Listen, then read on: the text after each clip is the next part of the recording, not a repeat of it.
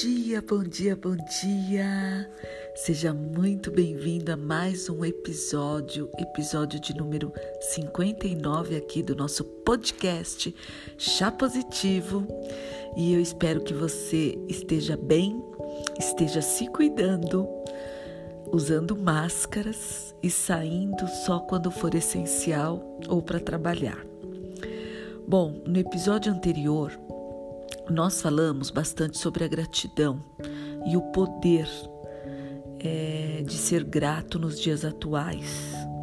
É, e lembrando só que a gratidão é uma atitude que você pode tomar, é uma qualidade ou uma condição de ser grato, é reconhecer e admitir a gratidão, né? E para fazer uma contrapartida aí do episódio anterior, eu resolvi trazer para você hoje o poder do sofrimento. Por quê? Porque eu achei necessário a gente falar disso. Muitas vezes na minha vida eu fui descontrolada, eu discuti com os meus filhos, discuti com meu marido, e isso hoje, estudando sobre neurociência, psicologia positiva, neuroplasticidade do meu cérebro, eu percebi o quão eu fui má comigo também. O quão eu fiz o meu cérebro sofrer e o meu organismo inteiro. Portanto, hoje nós vamos falar sobre o poder do sofrimento e eu espero que te ajude a conhecer mais sobre si. Bom, vamos lá? Antes de mais nada, eu quero convidar você, se você gostar desse episódio, envie para mais pessoas, faça com que mais pessoas ouçam, porque talvez não ajude você, mas talvez você consiga ajudar essas pessoas. Bom, o poder do sofrimento. Bom, saiba vocês que as experiências ruins, aquelas experiências dolorosas, perturbadoras, geralmente prevalecem sobre as nossas experiências boas, aprazíveis e confortadoras. Eu não sei se você sabe, mas tem um psicólogo, o acho que é Daniel Kahneman. Ele recebeu um prêmio Nobel de Economia por demonstrar que a maioria das pessoas se empenham mais em evitar uma perda do que em conseguir um ganho equivalente. Pois é, e o cara era psicólogo e ganhou um prêmio Nobel de Economia. E saiba você que relacionamentos íntimos duradouros, como o meu, por exemplo, geralmente precisam de cinco interações positivas para compensar uma negativa. É isso mesmo. Então a gente precisa de cinco atitudes positivas para compensar uma atitude negativa. Na verdade, é, as pessoas começam a se dar bem quando os momentos positivos superam os negativos, ao menos numa proporção aí de 3 para 1 e de preferência numa proporção maior ainda. Então, os elementos negativos, eles contaminam os elementos positivos mais do que estes. Aliás, mais do que estes purificam aqueles. Por exemplo, você recebe uma má notícia que prejudica mais a, su a sua reputação de herói ou heroína do que uma boa ação que melhora a reputação do vilão. Saiba você que o impacto extraordinário que os acontecimentos ruins têm sobre a mente, eles se baseiam no poder extraordinário que eles têm no cérebro, que responde mais intensamente a coisas desagradáveis do que a, a coisas agradáveis da mesma intensidade. Bom, situado no meio da cabeça da gente, temos o circuito central de reação desproporcional que compõe de três partes: a nossa amígdala, o nosso hipotálamo e o nosso hipocampo no cérebro. Do tamanho de uma amêndoa, a amígdala de fato reage a acontecimentos e sensações positivas. Porém, na maioria das pessoas, ela é ativada mais pelos acontecimentos e sensações negativas. Agora vamos lá. Pense você na situação em que alguém, talvez um de seus pais, sua companheira, seu colega de trabalho ou seu marido, ficou com raiva de você e aquilo deixou você ansioso ou ansiosa. A raiva do outro ativou a sua amígdala, um pouco mais como um ataque de um leão que teria feito há um milhão de anos atrás. E para produzir uma reação de luta ou fuga, o nosso cérebro, através da amígdala, envia sinais de alarme para o nosso hipotálamo e para os centros de controle do sistema nervoso simpático, localizado na base do nosso cérebro. O hipotálamo então enviou um pedido urgente de adrenalina, cortisol, norepinefrina e outros hormônios do estresse. E aí, o que vai acontecer em seguida?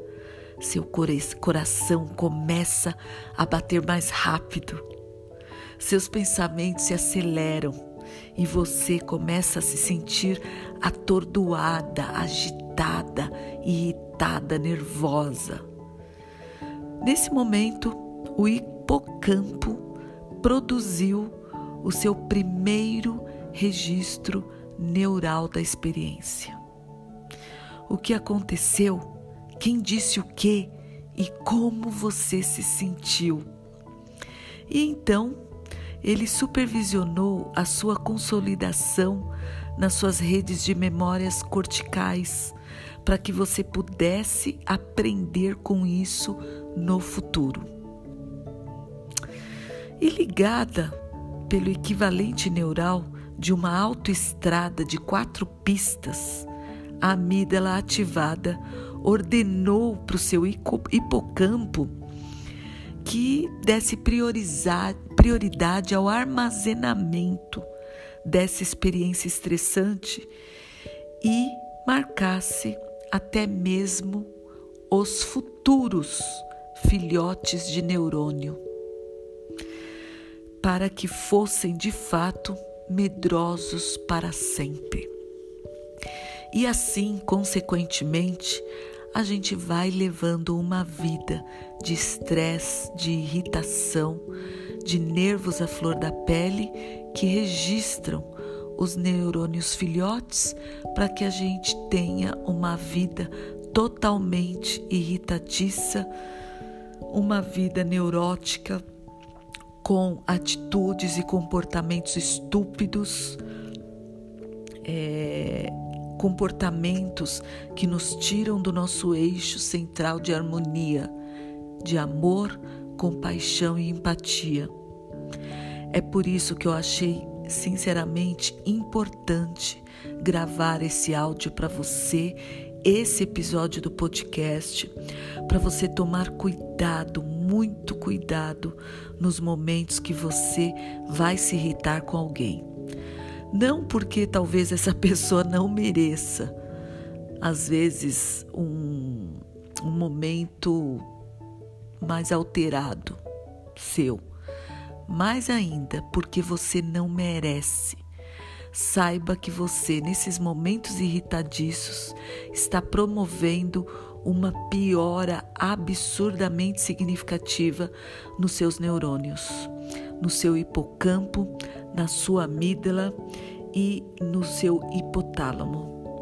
Portanto, a vida vai seguindo e você vai depreciando o que você tem de mais importante, que é o nosso cérebro. E eu achei necessário trazer isso para você porque, com o passar do tempo, as nossas experiências negativas tornam essa amígdala ainda mais sensível às coisas negativas que acontecem para gente. E esse efeito de bola de neve acontece porque o cortisol que a amígdala sinalizou e o hipotálamo deve sim solicitar para nossa corrente sanguínea a fluição para o cérebro, onde estimula e fortalece mais ainda a nossa amígdala, fazendo uma corrente de sensações, sentimentos e atitudes e comportamentos negativos. E o sinal de alarme do nosso cérebro passa e começa a disparar e estimular, fortalecendo essa amígdala para as coisas negativas. E esse sinal de alarme do nosso cérebro passa então a disparar mais facilmente e com maior intensidade momentos e atitudes e comportamentos negativos. Para piorar as coisas, mesmo depois que o perigo passou, ou até mostrou ser um alarme falso, vários minutos se passam até que esse cortisol tenha sido metabolizado e eliminado pelo nosso corpo. Por exemplo, você pode escapar por pouco de bater o carro e ainda continuar pilhado e trêmulo 20 minutos depois. Olha como demora para o cortisol sair da nossa corrente sanguínea. E nesse meio tempo, numa sequência de golpes, um, dois, três, o cortisol do cérebro superestimula, enfraquece e finalmente elimina as células do hipocampo, reduzindo gradualmente. Isso representa um problema. Sabe por quê? O hipocampo o ajuda a pôr as coisas em perspectiva ao mesmo tempo que acalma a amígdala e diz ao hipotálamo para parar de solicitar hormônios do estresse. Assim sendo, fica mais difícil para a gente por a única coisa que está dando errado no contexto das inúmeras coisas que estão dando certo na nossa vida. E mais difícil ainda, sossegar uma amígdala e um hipotálamo descontrolado. E como consequência, a gente vai se sentir estressado, a gente vai se sentir preocupado, irritadiço e magoado. Nos dias futuros, nos minutos, aliás, futuros, e nos deixa mais vulneráveis a nos sentir estressados. E eu agora te pergunto: o que deixa você, na verdade, vulnerável no dia seguinte, depois de uma discussão ou uma briga? A sua negatividade, que acaba levando você a ser mais negativo ainda num círculo extremamente vicioso. Isso é demais. As pessoas não entendem porque pessoas negativas atraem mais problemas e mais negatividade. Porque você está num círculo vicioso. E olha o que o seu cérebro faz. Eu dei para você aqui toda uma trajetória de um dia estressante, um dia irritadiço no seu trabalho ou uma discussão com o seu marido e com a sua esposa. Eu só fiz esse favor, eu acho, porque isso aconteceu inúmeras vezes comigo. E eu sei que isso me prejudicou em muitas é, em muitos momentos da minha vida. E eu não gostaria que isso acontecesse novamente, nem comigo e nem com você que está aqui ouvindo esse episódio comigo e aprendendo estratégias e técnicas para ser mais feliz, para ter momentos saudáveis de bem-estar, de amor, de compaixão, de empatia, de progresso emocional e comportamental. Portanto, eu espero que você ouça esse episódio, que você compartilhe e que a partir de hoje reflita duas vezes, engula fundo o seu nervosismo, a sua impaciência, o seu comportamento errôneo para não fazer com que o seu cérebro distribua todo o cortisol, toda a adrenalina e toda a norepinefrina e todos os hormônios do estresse na sua corrente sanguínea, porque isso vai marcar você para o resto da sua vida. E para desfazer isso, você vai ter que ter muitas emoções positivas, muitas atitudes positivas e ter disposição para aprender mais sobre seu comportamento e suas atitudes todos os dias. Eu espero que tenha feito sentido para você. Fica aqui um grande beijo, um abraço virtual apertado e que você consiga rever os seus comportamentos e suas atitudes, conhecendo mais sobre neuroplasticidade, psicologia positiva e neurociência, porque faz muito sentido quando a gente vai tomar uma atitude a partir desse conhecimento. Um beijo, Tânia Sanches, chá positivo e até nosso próximo episódio. Gratidão e até lá!